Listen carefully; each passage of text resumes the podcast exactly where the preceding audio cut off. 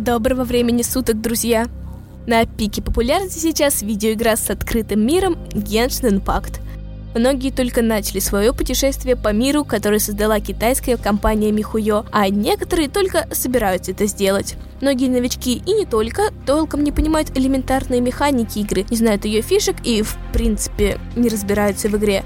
С вами я, ваш личный путеводитель по Тайвату. Все расскажу, но ничего не покажу. Итак, для начала нужно разобраться, что вообще это за игра. Genshin Impact — это RPG-игра с открытым миром. Что же это значит? Это значит, что вы можете исследовать игру так, как удобно именно вам. Вы можете исследовать карту, проходить данжи, прокачивать персонажей, а с 16 ранга приключений вы можете играть вместе с друзьями. Так, вроде с этим разобрались. Теперь поговорим о том, как начинается игра и что следует делать в первую очередь. Как только вы зашли в игру, вам нужно быть готовым к тому, что Genshin Impact занимает очень много памяти на устройстве. На момент выпуска подкаста игра весит около 14,5 гигабайтов, но я советую оставить гигабайтов 20 для начала, потому что когда я начинала играть, а это было в июле, он весил только 8.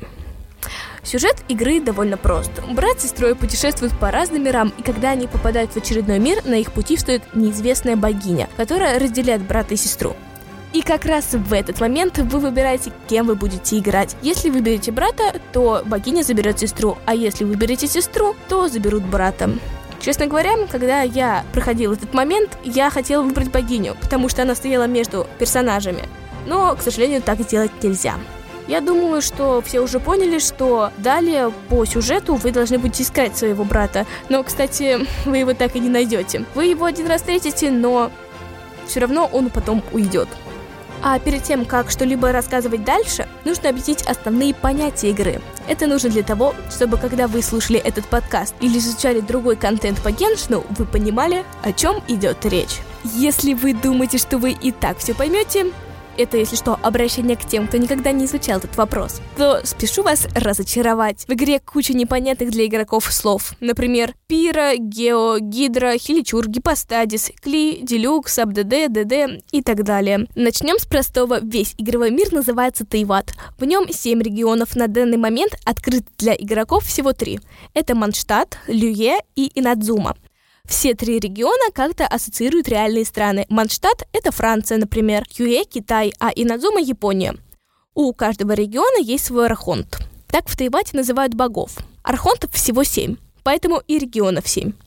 Почему семь?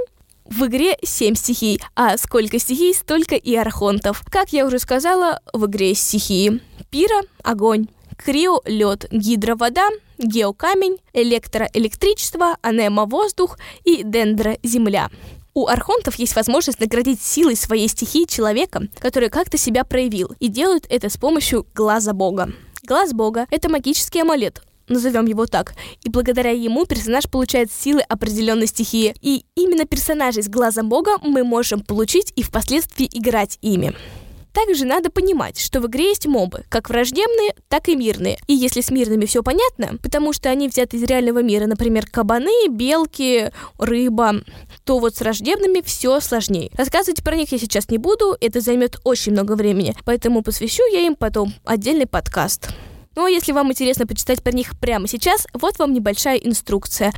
Заходите в игру, открываете меню, там будет архив, в архиве есть вкладка «Существа», и там есть все мобы игры, как враждебные, так и мирные.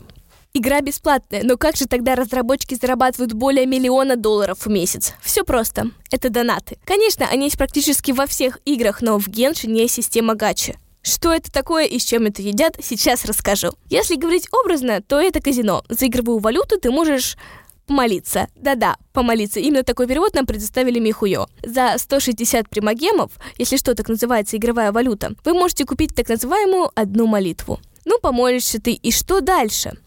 Тут уже царствует рандом. Да, именно он вам может выпасть три вида вещей. Это трехзвездочное оружие. Оно выпадает чаще всего, и чаще всего оно никому не нужно. Кроме новичков, конечно, для них это спасение. Далее идут четырехзвездочное оружие и персонажи. Конечно, они могут выпасть в любой момент, но есть закономерность, что каждые 10 круток вам выпадает что-то фиолетовое. Да, если вам выпадет что-то четырехзвездочное, то оно светится фиолетовым. Всем хочется персонажей, но оружие также очень важно. На начальных рангах не очень, но чем больше ты развиваешься, тем нужнее хорошее оружие. Про персонажей расскажу чуть позже, а именно в следующем подкасте. А пока перейдем к самым желанным, самым редким пятизвездочным персонажам и оружию. Так же, как и у четырехзвездочных персонажей, у них есть закономерность и цвет. Каждые 90 раз вам выпадает золотой предмет. Вероятность выпадения легендарного персонажа вне гаранта. Гарант, если что, это стопроцентный шанс получения чего-либо. Гарант составляет всего 0,3%. Это самая маленькая вероятность среди всех игр с гачей. И как раз поэтому игроки, которые хотят определенного персонажа, донатят в игру огромные суммы. Например, в России есть аккаунт, в который вложено больше полутора миллиона рублей. И это не предел.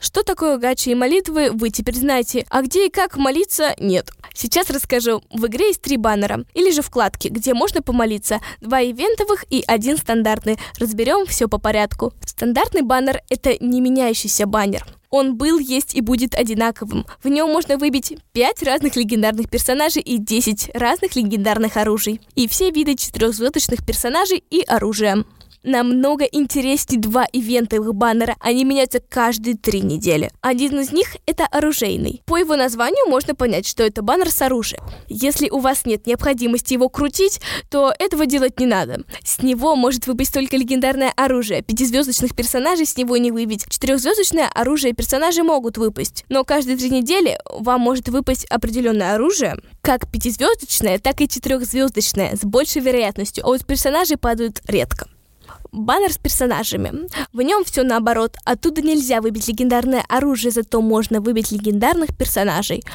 В баннере есть 5 пятизвездочных персонажей, которые есть и в стандартном баннере, и один ивентовый легендарный персонаж. И этих ивентовых персонажей очень много. И именно поэтому, если вам понравился персонаж, то нужно пытаться его выбить, пока действует его баннер, потому что никто не знает, когда он снова появится. С четырехзвездочными предметами все практически так же, как с оружейным баннером, только тут есть три персонажа, которые имеют более большой шанс на выпадение. И они меняются каждые три недели, так же, как и ивентовые персонажи. У обоих баннеров есть система 50 на 50. Снова что-то непонятное, да? На самом деле все просто. Вам не просто так даются определенные персонажи и оружие с повышенным шансом выпадения. Так вот, если вам выпал предмет с повышенным шансом выпадения, то в следующий раз вам с шансом 50% снова выпадет один из предложенных персонажей. Вот и все. Я совсем забыла рассказать вам про баннер новичка. Самый нужный баннер для новичков, что логично. Всего можно прокрутить 20 раз, и в нем выпадет точно персонаж Наэль. А так он полностью схож с стандартным баннером. А теперь важный совет по баннерам для тех, кто хочет выбить как можно больше персонажей. Тратьте примагемы только на ивентовые баннеры, так как молитвы на стандартный баннер вам дают частенько, например, за возвышение персонажей, в отличие от ивентовых круток, которые дают очень редко. Фух, я что-то устала. Ну, раз уж так, то на сегодня это все. Играйте в Геншин, развивайтесь, а с вами был ваш личный путеводитель по Тайвату. До встречи!